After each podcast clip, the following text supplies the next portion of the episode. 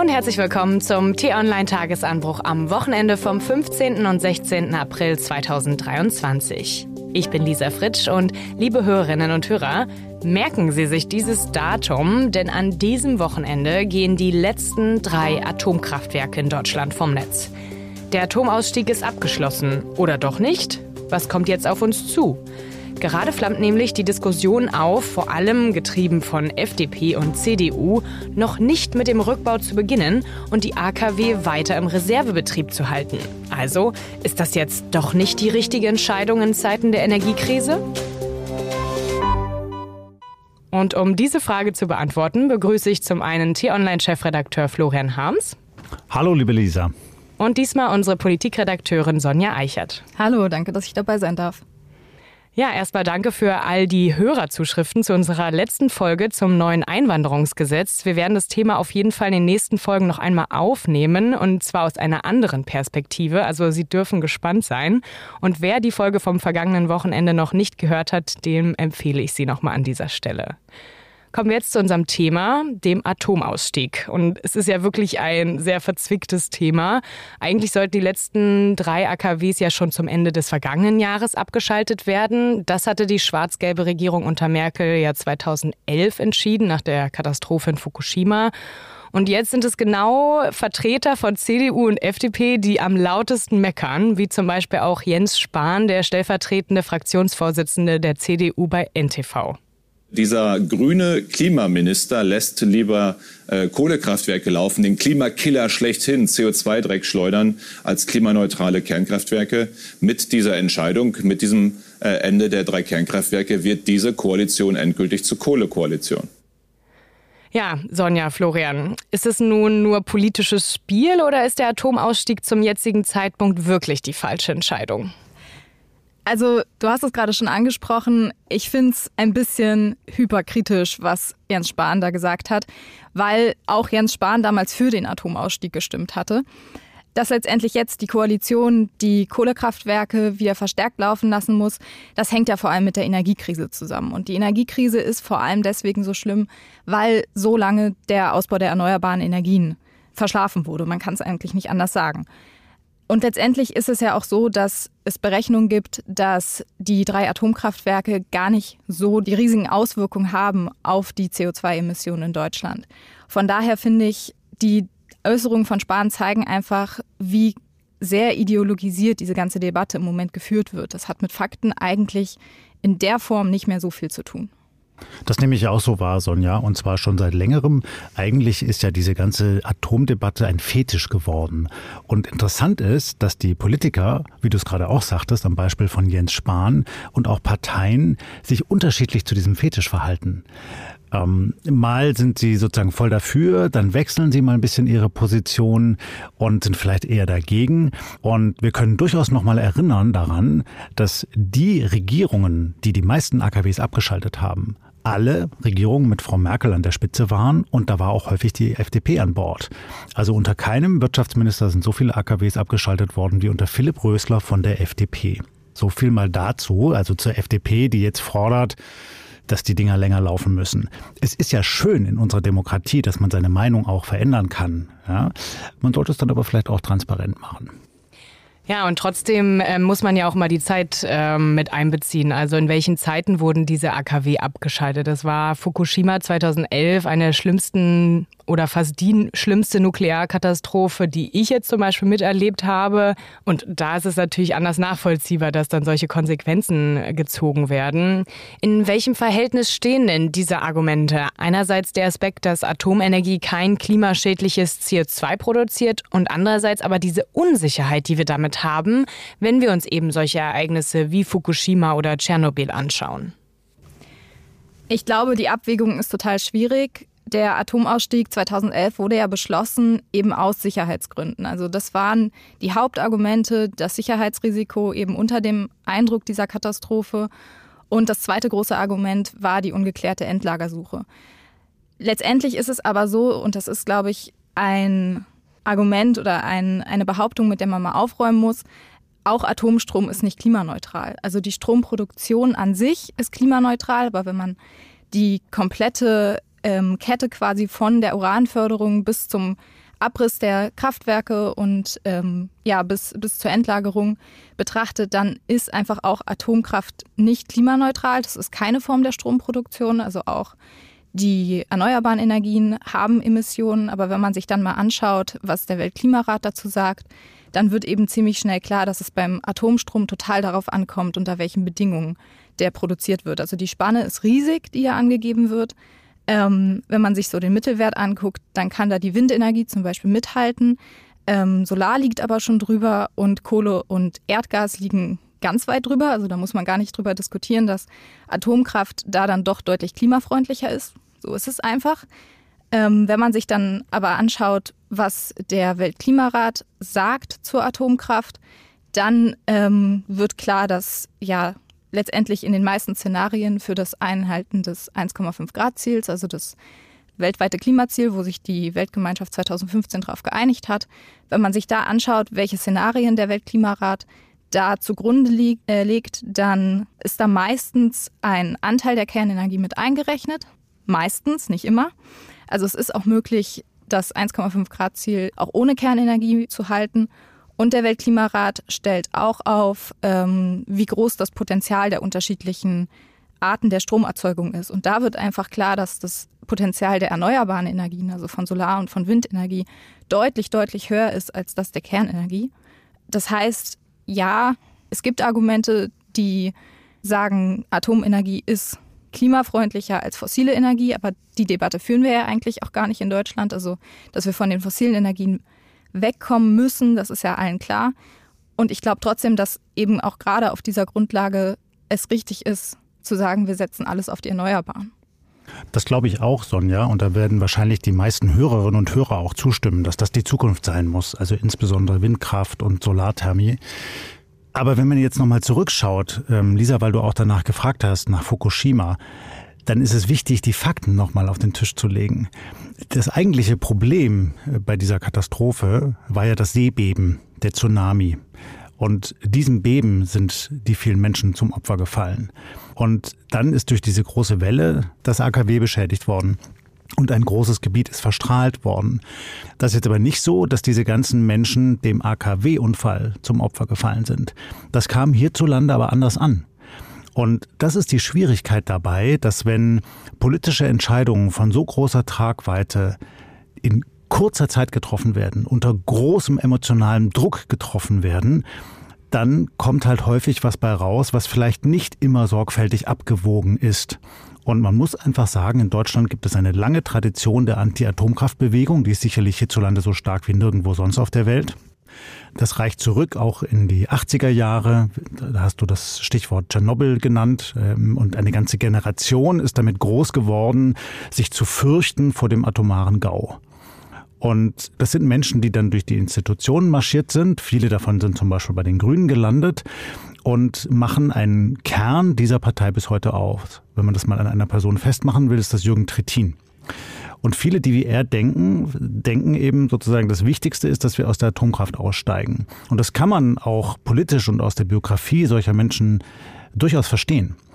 Wenn wir aber jetzt, und Sonja, du hast es ja gerade geschildert, eben mit dieser riesengroßen Herausforderung der Klimakrise konfrontiert sind, dann ist es, glaube ich, der falsche Weg, emotional zu entscheiden. Man muss eigentlich ganz nüchtern einfach anhand der Fakten entscheiden.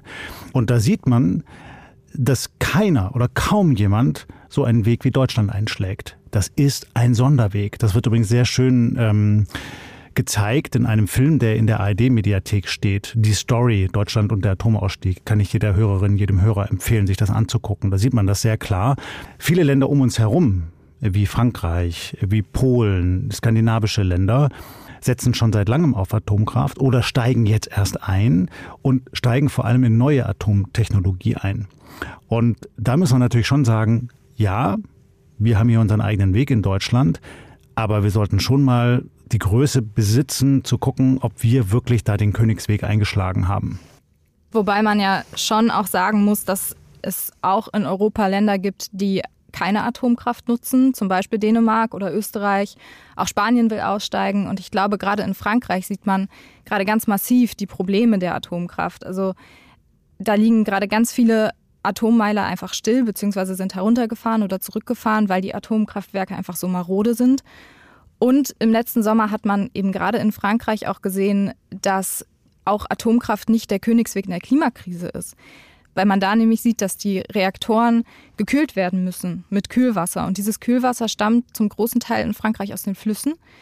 Auch in Deutschland hat man gesehen, dass die Flüsse Niedrigwasser führen, weil wir eine massive Dürre hatten letzten Sommer. Und gerade in Frankreich sieht man ja auch, Stichwort Winterdürre, dass das jetzt auch im Winter gerade nicht viel besser ist. Und das heißt, man hat erstmal ein Problem, an die erforderlichen Wassermengen zu kommen, wenn es im Sommer wieder so eine Dürre geben sollte. Und außerdem gibt es da dann das Problem, dass es da bestimmte Grenzwerte gibt, wie warm das Wasser sein darf, was wieder in den Fluss eingeleitet wird, nachdem es die Atommeiler gekühlt hat. Wenn das Wasser quasi von vornherein schon zu warm ist, dann hat man da natürlich auch ein massives Problem, das Wasser wieder zurückzuleiten. Da hat im letzten Sommer die Atomenergieaufsichtsbehörde in Frankreich die Grenzwerte angehoben, weil es anders nicht gegangen wäre. Und hat eben auch die Betreibergesellschaft aufgefordert, da ein Konzept vorzulegen, weil es das eben bisher nicht gibt. Also ich glaube, dass die Atomenergie klimakrisenresilient wäre, das stimmt auch so einfach nicht. Und das ist doch ein wichtiger Punkt, denn wir müssen doch wegkommen davon, dass wir sagen, nur eine Energiegewinnung ist die richtige oder nur eine andere oder dass wir eine oder die andere verteufeln. Das geht mir auch in dieser ganzen Debatte wirklich echt gegen den Strich. Und so wie du es gerade beschrieben hast, Sonja, wie die Atomenergie ihre Nachteile hat, so hat natürlich auch die Windenergie oder die Solarenergie ihre Nachteile, wenn zum Beispiel keine Sonne scheint oder wenn es äh, windstill ist. Und deshalb ähm, gehen viele Länder eben davon aus, dass sie einen Energiemix aufbauen sich auf unterschiedliche Quellen stützen. Und das war eben in Teilen in Deutschland bislang auch so, dass zum Beispiel mit der Restspannung aus Atomkraftwerken dann durchaus ausgeglichen werden konnte, wenn es an einer Stelle oder an einer anderen gefehlt hat an, an Stromspannung. Das werden wir künftig so nicht mehr machen können. Und ähm, der kurzfristige Weg ist deshalb, dass man zum Beispiel auf die Flüssiggasterminals setzt, was jetzt neu aufgebaut worden ist nach Putins Angriff auf die Ukraine. Ist das der beste Weg? Ich glaube kaum. Auch dass jetzt wieder Kohlekraftwerke hochgefahren werden. Langfristig will die Bundesregierung und das hat der grüne Staatssekretär Greichen auch jetzt immer wieder erklärt, auf Wasserstoff setzen. Das Problem ist nur, die ganze Technologie bei Wasserstoff ist noch gar nicht so weit, dass man sicher darauf bauen kann. Und das kritisiere ich eben in dieser ganzen deutschen Energiestruktur. Das ist so eine Art Wunsch, Wünsch dir was Konzert. Ja, also in diesem ARD-Film, den ich gerade beschrieben habe, da gibt es eigentlich einen, einen, einen Energiemanager sehr gut wieder, der sagt, das ist so ein bisschen so, als würden wir aus dem Flugzeug abspringen ohne Fallschirm und dann während des Fluges den Fallschirm nähen und mal hoffen, dass er rechtzeitig zusammengenäht worden ist, wenn wir unten ankommen. Wobei man der Vollständigkeit halber finde ich, dazu sagen muss, dass viele dieser neuen Atomtechnologien eben auch noch lange nicht so weit sind. Also auch da wird es noch Jahrzehnte dauern, bis die wirklich marktreif sind und wirtschaftlich sind. Also auch da werden gerade große, große Hoffnungen geschürt, die, glaube ich, in den nächsten Jahrzehnten auch einfach noch nicht erfüllt werden können. Ja, und man muss sich dabei auch immer den gesamten Energiemarkt angucken. Wie du es ja schon gesagt hast, Florian, nicht immer nur auf eine Energiequelle setzen, sondern einen Strommix, einen Energiemix sicherstellen. Jetzt ist es aber auch so, dass es gerade wegen des Atomausstiegs Angst vor Engpässen und steigenden Preisen gibt, wie zum Beispiel der Hauptgeschäftsführer der Deutschen Industrie- und Handelskammer Martin Wansleben im ZDF sagte. Die Sorge ist jetzt nicht, wir müssen auf Prinzip die Atomkraftwerke laufen lassen, weil Atomkraft das Beste ist überhaupt, sondern die Frage ist, was muss geschehen, damit die Versorgungssicherheit gegeben ist und was muss geschehen, damit die Preise endlich in die Richtung gehen, die auch für Industrieunternehmen hier in Deutschland im internationalen Wettbewerb machbar sind. Ja, seht ihr denn diese Sorgen als berechtigt an, dass jetzt die Preise durch die Abschaltung der letzten Atomkraftwerke wieder steigen könnten? Also es gibt Berechnungen, dass es jetzt nicht so sein wird, Samstag werden die Atomkraftwerke runtergefahren, Sonntag werden die Preise durch die Decke schießen. Das wird nicht passieren. Dafür sind die Kalkulationen viel zu langfristig. Was man natürlich schauen muss, es ist letztendlich ein Problem von Angebot und Nachfrage. Der Strombedarf in Deutschland wird auf Dauer steigen. Das ist einfach so. Allen Effizienz- und Einsparbemühungen zu trotz. Also gerade wenn wir über Wärmepumpen reden, wenn wir über, wenn wir über E-Autos reden und so weiter und so fort. Das heißt, wir werden auf Dauer eine gesteigerte Nachfrage sehen. Jetzt ist die Frage, wie geht man da angebotsseitig vor? Da wird dann gefordert, und das ist denke ich, auch einfach ja, richtig und Fakt. Wir müssen schneller die erneuerbaren Energien ausbauen. Und dafür tut die Ampelregierung jetzt auch einiges. Also es ist ja geplant, dass die Genehmigungsverfahren deutlich schneller laufen sollen. Dazu kommt, dass wir ein Speicherproblem haben. Wir müssen dahin kommen, dass wir eben Tage, wo keine Sonne scheint, wo nicht so viel Wind weht, dass wir die besser überbrücken können. Dann wird letztendlich die Preisfindung auch mit davon abhängig sein, wie es auf dem europäischen Strommarkt aussieht. Der europäische Strommarkt ist solidarisch. Im Moment sind wir noch Nettoexporteur und haben teilweise auch an Spitzentagen mehr Energie exportiert, als durch diese noch laufenden drei Atomkraftwerke produziert wurde. Aber das hängt natürlich auch davon ab, zum Beispiel, wie geht es eigentlich mit der Atomkraft in Frankreich weiter? Wenn die weiterhin so einen massiven Importbedarf haben, dann wird sich das auch auf den deutschen Strommarkt auswirken. Und das liegt eben daran, dass das europäische Stromnetz zusammenhängt. Also das ist nicht rein nach Staaten organisiert. Und jetzt im Winter hat man es zum Beispiel auch gesehen, eben dadurch, dass die französische Atomkraft so marode ist, haben wir sogar trotz Energiekrise noch massiv Strom auch exportiert nach Frankreich. Das war ja dann der große Kritikpunkt, dass bei uns eben die Kohlekraftwerke hochgelaufen sind, um bei den Franzosen die Stromlücke zu stopfen. Letztendlich muss man aber auch dazu sagen, wenn man sich den Kohlehochlauf anguckt, den wir jetzt im Winter hatten und der jetzt eben auch ähm, erwartet wird, dadurch, dass die Atomkraftwerke vom Netz gehen, wir haben einen europäischen Emissionshandel. Das heißt, es ist europäisch gedeckelt, wie viel CO2 die Stromversorgung verursachen darf. Das heißt, wenn bei uns mehr CO2 verursacht wird durch die Kohlekraftwerke, dann wird es irgendwo anders eingespart und andersrum. Das heißt, unterm Strich kommt nicht mehr CO2 dabei raus, weil wir mehr CO2 für die Stromversorgung und die Stromproduktion in den Kohlekraftwerken verursachen. Ähm, wie wird das reguliert mit den CO2-Deckelungen? Das läuft über CO2-Zertifikate. Das heißt, für jede Tonne CO2 muss der Verursacher ein Zertifikat einkaufen. Und die Menge dieser CO2-Zertifikate ist eben gedeckelt. Davon gibt es nur eine bestimmte Menge. Und der Preis bestimmt sich eben dann auch dadurch, wie viel diese CO2-Zertifikate nachgefragt werden. Im Moment ist da vor allem die Stromproduktion ähm, mitgedeckelt und ab 2027 sollen da auch noch weitere Bereiche dazukommen, zum Beispiel der Verkehr und der Gebäudesektor. Ah ja, von den CO2-Zertifikaten habe ich auch schon mal was gehört. Ich glaube, was wir bei der ganzen Debatte uns nochmal klar machen sollten, ist, es geht jetzt eher nicht darum, dass man sagt, wir wollen jetzt noch auf alle Ewigkeiten Atomkraftwerke betreiben. So nur weil die Franzosen das machen und die Briten und weil die Polen einsteigen. So. Die Kritik, die auch ich formuliert habe im Tagesanbruch, bezieht sich darauf, dass ich den Eindruck habe, wir ziehen hier einfach etwas durch, was in der Vergangenheit beschlossen worden ist. Jetzt haben sich aber die Prämissen verändert. Es ist sehr viel klarer geworden, dass der Druck aufgrund der Klimakrise so groß ist, dass wir jetzt wirklich entschlossen handeln müssen. Wir müssen alles Mögliche dafür tun, um die Emissionen wo immer möglich zu senken. Und zwar nicht jetzt 2027, sondern jetzt, heute. Und wenn wir davon ausgehen, dann müssen wir doch mal gucken, was haben wir denn? Und ja, wir hatten bislang eben noch drei AKWs, die noch leidlich unterwegs waren. Und das kann man zum Beispiel da in diesem Kraftwerk in Isar sehen. Das Ding funktioniert sehr gut. Das hätte man durchaus weiterlaufen lassen können. Dann kommen andere und sagen, ja, Moment, aber dann braucht man neue Brennstäbe und muss irgendwie neue äh, Reglementarien befolgen und Sicherheitsüberprüfung und so weiter und so fort. Das wäre alles machbar. Das wäre alles machbar. Und das ist meine eigentliche Kritik, dass man eben nicht so flexibel ist, dass man sagt, okay, aufgrund dieses großen Drucks, dass wir jetzt wirklich was tun müssen gegen die Klimakrise, sind wir so pragmatisch, dass wir eben eine Entscheidung aus der Vergangenheit revidieren und zum Beispiel noch einige der Meiler ein paar Jahre länger laufen lassen. Erst recht in der gegenwärtigen Energiekrise, wo wir nicht genau wissen, wie das eigentlich weitergeht in den nächsten Monaten. Dass das nicht möglich ist, liegt meiner Ansicht nach daran, dass eben aus dieser Atomdebatte ein Fetisch geworden ist und dass insbesondere auch die Grünen, die mit an der Regierung sind, mit Händen und Klauen diesen Atomausstieg verteidigen, ja, weil das ist sozusagen ihre Ursuppe. So, da können die nicht nachgeben.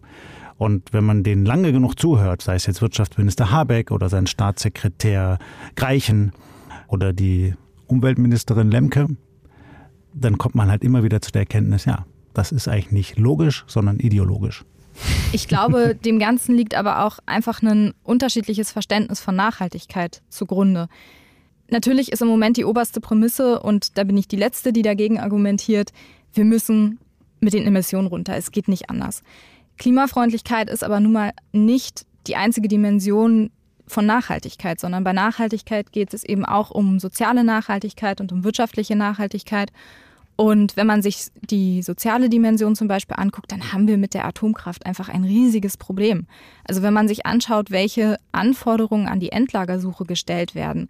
Die Endlager oder das deutsche Endlager soll dann für eine Million Jahre sicher sein. Das ist ein Zeitraum, den kann sich niemand vorstellen, vor allem wenn man mal überlegt, den modernen Menschen, den Homo sapiens, gibt es seit 300.000 Jahren. Das sind diese eine Million Jahre über 30.000 Generationen, für die dieses Endlager dann sicher sein muss, weil zweieinhalb Generationen von der Atomkraft profitiert haben. Und ich glaube, dass das immer noch ein Argument ist, was eben bei vielen zieht. Ja, aber wenn wir uns zum Beispiel aktuelle Umfragen angucken, da zeigt sich ein ganz anderes Bild. Ähm, zum Beispiel bei einer Befragung des Meinungsforschungsinstituts CIVI heißt es dort entgegen der Meinung der Grünen, dass die Mehrheit der Bevölkerung dafür ist, die Laufzeit der Atomkraftwerke zu verlängern. Um genau zu sein, 70 Prozent der Befragten ist dafür. Bei den 18- bis 29-Jährigen, die ja eigentlich eher so als Klimakämpfer-Generation gelten, sind es sogar noch mehr, fast 80 Prozent. Wie erklärt ihr euch das? Ja, ich glaube, das hat schon mit der Debatte der vergangenen Monate zu tun. Äh, lange lief dieser Atomausstieg ja so nebenher und gelegentlich hat man dann in den Medien gelesen, dass jetzt wieder ein Kraftwerk runtergefahren worden ist. Aber alles weitere lief ansonsten wie immer, außer dass immer mehr Windräder im Land herumstehen. Und jetzt haben wir eben aufgrund dieser Energiekrise wirklich eine hohe Aufmerksamkeit auf dem Thema und eben auch nochmal eine neu entflammte Debatte, ob das überhaupt sinnvoll ist, was wir da gerade machen. Und wenn man sich dann halt umschaut im Ausland und sieht, viele andere Länder machen das ganz anders, die investieren jetzt aktiv in Atomkraft, kommt man natürlich schon ins Rätseln, ob wir das hier alles so sinnvoll machen. Und zugleich, und das ist eben das, worüber wir gerade sprachen, ist wirklich jetzt glasklar, dass uns für äh, ein Gegensteuern gegen die Klimakrise nicht mehr viel Zeit bleibt. Das ist auf den Weltklimagipfeln deutlich geworden. Das wird mittlerweile in jeder Rede des UNO-Generalsekretärs deutlich, äh, der wirklich auch in drastischen Worten davor warnt, in welchen Schlamassel wir hier reinsteuern. Und dann wird natürlich insbesondere jungen Menschen klar, oh, das wird mich betreffen und mein Leben. Ja, also ich werde in einer anderen Welt 40, 50 Jahre lang leben als die, die wir gegenwärtig haben. Und das führt dann möglicherweise auch zu solchen Umfrageergebnissen. Und ich glaube, eine Dimension ist auch einfach die Debatte um die Strompreise und um die Energiepreise. Also wenn man sich mal anschaut, die Studenten zum Beispiel und die Auszubildenden, die wurden in der Debatte ganz lange vergessen. Und die Pauschale von 200 Euro, das ist ein Tropfen auf den heißen Stein letztendlich. Und ich glaube, dass da eben viele wirklich einfach auf ihren Geldbeutel schauen, dann hören, okay, da fällt eine Quelle von, von Stromproduktion weg und sich dann wirklich einfach Sorgen um ihre nächste Stromrechnung machen. Und das, was Florian gerade angesprochen hatte, gerade auch zum Beispiel in der Szene Fridays for Future, Greta Thunberg wird ja immer wieder angeführt als Atomkraftbefürworterin. Und ich glaube, dass sich da dann viele dieser Argumentationen auch durchaus anschließen. Krass, das wusste ich noch gar nicht. Ähm, Kann es aber auch vielleicht einfach mit Unwissenheit zu tun haben. Ich meine, diese ganzen Klima-Energie-Dinge sind so komplex. Wir haben es selber festgestellt. Wir wissen gar nicht genau, ist jetzt Atomkraft so wirklich ähm, CO2 oder nicht? Ne? Das sind immer nur Fetzen, die man dort hört von Politikern. Und auch mit dem Wasserstoff. Das ist jetzt überall in der Debatte. Wasserstoff ist die neue Zukunft. Ich habe irgendwie schon teilweise das Verständnis gehabt, es gibt gar keine anderen Energieträger mehr außer Wasserstoff. Ähm, wie seht ihr das? Ja, man darf sich da nicht blenden lassen von diesen Modeworten. Die gesamte Generierung und Verarbeitung von Wasserstoff ist noch lang nicht da, dass man sie flächendeckend oder gar global einsetzen kann. Es gibt erste Pionierländer, ich habe mir das mal angesehen, in Japan die da schon mittlerweile einen Handel aufgebaut haben. Das ist hochinteressant. Also die lassen produzieren am arabischen Golf, wo die Sonne scheint und dann schaffen sie es, diesen Wasserstoff in eine ähm, flüssige Form zu bringen, der dann übers Meer geschippert wird. Ähm, da wird er wieder vergast in Tokio. So, also ist hochinteressant. Aber das sind alles noch Pionierprojekte und wir sind weit davon entfernt, dass wir auch hier in Deutschland Wasserstoff als großen Bestandteil unserer Energieversorgung einsetzen können. Wenn man aber jetzt halt zum Beispiel den Leuten aus dem Wirtschaftsministerium zuhört, dann preisen die das als die Zukunft und ähm, tun schon ein bisschen so, als sei das kein großer Weg mehr bis dahin. Das ist aber noch ein langer, beschwerlicher Weg. Und so lange werden wir eben mit dem arbeiten müssen, was wir gegenwärtig haben. Und gegenwärtig haben wir Kohlekraftwerke, die richtig viele Emissionen raushauen. Wir haben neu errichtete Flüssiggasterminals. Das ist auch alles andere als klimaneutral. Und dann Windräder. Gut, ja, die bauen wir jetzt, aber die sind noch lange nicht so weit und auch die Stromnetze sind dann noch nicht so weit, dass man sich darauf jetzt flächendeckend einfach verlassen kann. Und das stört mich an dieser Debatte. Und ich glaube, vielleicht eine Dimension des Ganzen ist auch, dass solche ja, Debatten oder Diskussionen eben auch innerhalb der Regierung ausgetragen werden und dadurch natürlich viel mehr Aufmerksamkeit bekommen. Also wenn man sich mal die Liste der Koalitionsstreits aus den vergangenen Monaten anschaut, solche Streitereien gab es früher vielleicht zwischen Opposition und der Regierung, aber dass die jetzt innerhalb der Regierung ausgetragen werden und somit eigentlich der Kurs der Bundesregierung überhaupt nicht klar ist, das spielt, denke ich, auch eine Rolle. Ja, die Ampelregierung gibt da echt ein schlechtes Bild ab. Ich habe manchmal den Eindruck, dass die bei gesellschaftspolitischen Fragen einig sind und da auch vieles schnell umsetzen können dass sie aber immer bei diesen großen Streitthemen, also wie gibt man das Geld aus, wie organisiert man die Energieversorgung, wie geht man mit den Außengrenzen um, da wird es dann schnell holprig. Und die Energieversorgung mag, und Lisa, da hast du ja auch recht, sehr komplex sein und kompliziert sein. Aber wenn man ein bisschen sich einliest und einfach nur mal als Mediennutzer so der aktuellen Entwicklung folgt, dann kann man es schon einigermaßen verstehen. Wir haben ja beispielsweise auf T-Online auch immer wieder mal Grafiken, an denen man sehen kann eben, wie die Emissionen unterschiedlich sind. Dass eben ganz klar Kohle mit weitem Abstand das Schädlichste ist. Und das Tödlichste auch, wenn man das mal runterbricht auf einzelne Todesfälle, die dadurch ausgelöst werden, zum Beispiel durch Emissionen. Und bei Kernkraft ist halt dieser Anteil minimal. Ja, trotz all der Schauergeschichten, die wir in den Medien gesehen haben über Tschernobyl und über Fukushima. Und diese Fakten einfach mal anzuerkennen und dann auf Basis der Fakten statt der Emotionen zu handeln, das wäre doch jetzt eigentlich äh, das Zeichen der Zeit. Ja, dann gib mir doch mal noch ein paar Fakten zum Ende. Wie viel kostet denn jetzt die Endlagerung? Boah, das ist eine gute Frage. Also letztendlich finanziert werden soll das Ganze über einen Fonds wo die Kernkraftbetreiber eingezahlt haben. Dazu wurden sie verpflichtet. Und aktuell sind da 24 Milliarden drin in diesem Fonds. Ob das reicht, kann eigentlich niemand sagen, weil dieser Fonds sich eigentlich vergrößern soll durch Kapitalanlagen. Jetzt hat er in einigen Jahren seitdem auch schon Verluste gemacht, dann macht er mal wieder ein bisschen Gewinne. Er soll aber wirklich um ein Vielfaches wachsen bis 2100. Ob das aber so kommt, kann im Moment eigentlich niemand vorhersagen, gerade mit der aktuellen wirtschaftlichen Lage, die wir haben. Und wenn das Geld nicht ausreicht, dann muss eben doch der Steuerzahler ran. Wie viel das dann aber wird, weiß letztendlich niemand, zumal ja auch die Endlagerung gar nicht der einzige Kostenpunkt ist. Also wenn man sich zum Beispiel mal anschaut, RWE rechnet mit Kosten von 500 Millionen bis eine Milliarden Euro pro Kraftwerk, was stillgelegt und zurückgebaut werden muss. Also auch das sind riesige Kosten, die werden dann von den Betreibern getragen, nicht vom Steuerzahler. Aber letztendlich muss auch das Geld irgendwo herkommen. Und das schlägt sich dann in den Strompreisen nieder. Ja, das ist ja auch richtig. Ne? Ähm, Atomkraft ist sehr teuer. Und für die Kosten werden wir noch lange aufkommen müssen. Die Schwierigkeit bei dieser Endlagersuche ist ja auch, dass wir jetzt aus der Atomkraft aussteigen. Aber der Beschluss darüber, wo dieses Endlager gebaut werden soll, ist halt noch lange nicht gefallen. Und in ein paar Jahren, wenn er dann gefällt wird, ja, dann will natürlich erst recht niemand mehr diesen Atommüll haben. Dann wird schon wahrscheinlich mit ordentlichem Widerstand der jeweiligen lokalen Bevölkerung zu rechnen sein. Und das ist beispielsweise in Finnland anders. In Finnland hat es tatsächlich eine gesellschaftliche Debatte darüber gegeben, wie man die Energieversorgung organisieren will. Hat interessanterweise dazu geführt, dass prominente Grüne, finnische Grüne, ihre Position gewechselt haben und jetzt pro Kernkraft sind. Und man hat dann auf Basis dieser Debatte gesagt, wir brauchen ein Endlager. Wo bauen wir das? Und dann hat die lokale Bevölkerung an dem Ort jeweils sich dann dahinter gestellt. Also es gibt einen Konsens darüber, wir brauchen ein Endlager, soll möglichst sicher sein und die Menschen, die an dieser Region dann leben, die sind sogar dafür. Und das wird natürlich in der Form in Deutschland illusorisch sein. So, weil wenn wir dann erstmal raus sind aus der Technologie und sagen, mit Atomkraft wollen wir nichts mehr am Hut haben, oh, jetzt haben wir aber hier noch den Schlamassel, die abgekühlten Brennelemente, ja, wer soll die denn nehmen? Und dann erst recht vielleicht die Bayern noch auf die Barrikaden gehen, wo es möglicherweise Gestein gäbe, wo man den versenken könnte. Ja, dann gut Nacht. Wobei es, das muss man dazu sagen, also mehr als die Hälfte Deutschlands eignet sich vom Gestein her rein theoretisch für so ein Endlager. die Bundesgesellschaft, die mit dieser Endlagersuche betraut ist, die soll eben auch die Öffentlichkeit mit einbinden. Also das ist die oberste Prämisse neben der Sicherheit dieses neuen Verfahrens. Das vorhergegangene Verfahren, das ist krachend gescheitert. Bis heute kann niemand erklären, wie man eigentlich jemals auf Gorleben gekommen ist. Rein politische Entscheidung unter dem damaligen Ministerpräsidenten Ernst Albrecht.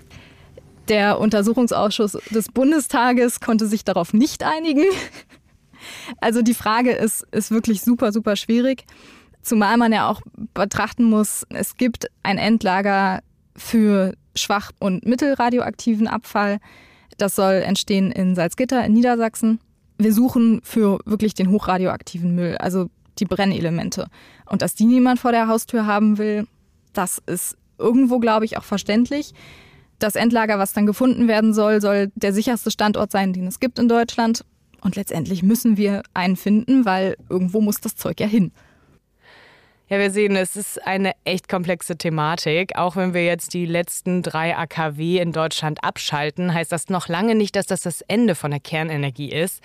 Wir werden noch weiter mit der Endlagerung zu tun haben. Mindestens 30 Milliarden Euro wird das kosten und ob der Steuerzahler da auch noch rangezogen wird, das wird sich auch noch zeigen.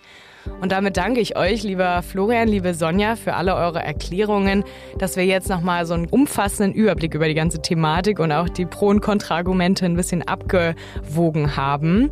Und wenn Sie sich, liebe Hörerinnen und Hörer, noch für das Thema erneuerbare Energien interessieren, haben wir da auch eine ganz tolle Folge zum Thema Windkraft. Da gab es nämlich auch neue Gesetze zu Anfang Februar. Und ich finde persönlich, das ist die beste Folge bis jetzt von diesem Jahr. Also es lohnt sich reinzuhören. Da stecken nämlich auch ganz viele schmutzige Dinge dahinter. Ist nicht alles immer so sauber und grün, aber auf jeden Fall sehr interessant, das sich anzuhören. Und ich hoffe, auch diese Folge hat Ihnen gefallen. Ähm, wenn ja, dann abonnieren Sie gerne den Tagesanbruch-Podcast, dann verpassen Sie nämlich keine Folge. Sie können das zum Beispiel auf Spotify, Apple Podcasts machen und uns da auch gerne eine Bewertung dalassen. Bis zu fünf Sterne sind möglich. Und auch um Nachhaltigkeit geht es in unserem Podcast Grünes Licht. Da gibt es einfache Tipps für Ihren Alltag. Grünes Licht finden Sie auf t-online.de-podcast oder in der Podcast-App Ihrer Wahl. Anmerkungen und Kritik können Sie mir auch gerne schreiben an podcast.t-online.de. Ja, und damit bedanke ich mich fürs Zuhören und sage Tschüss. Tschüss. Tschüss und bleiben Sie uns gewogen.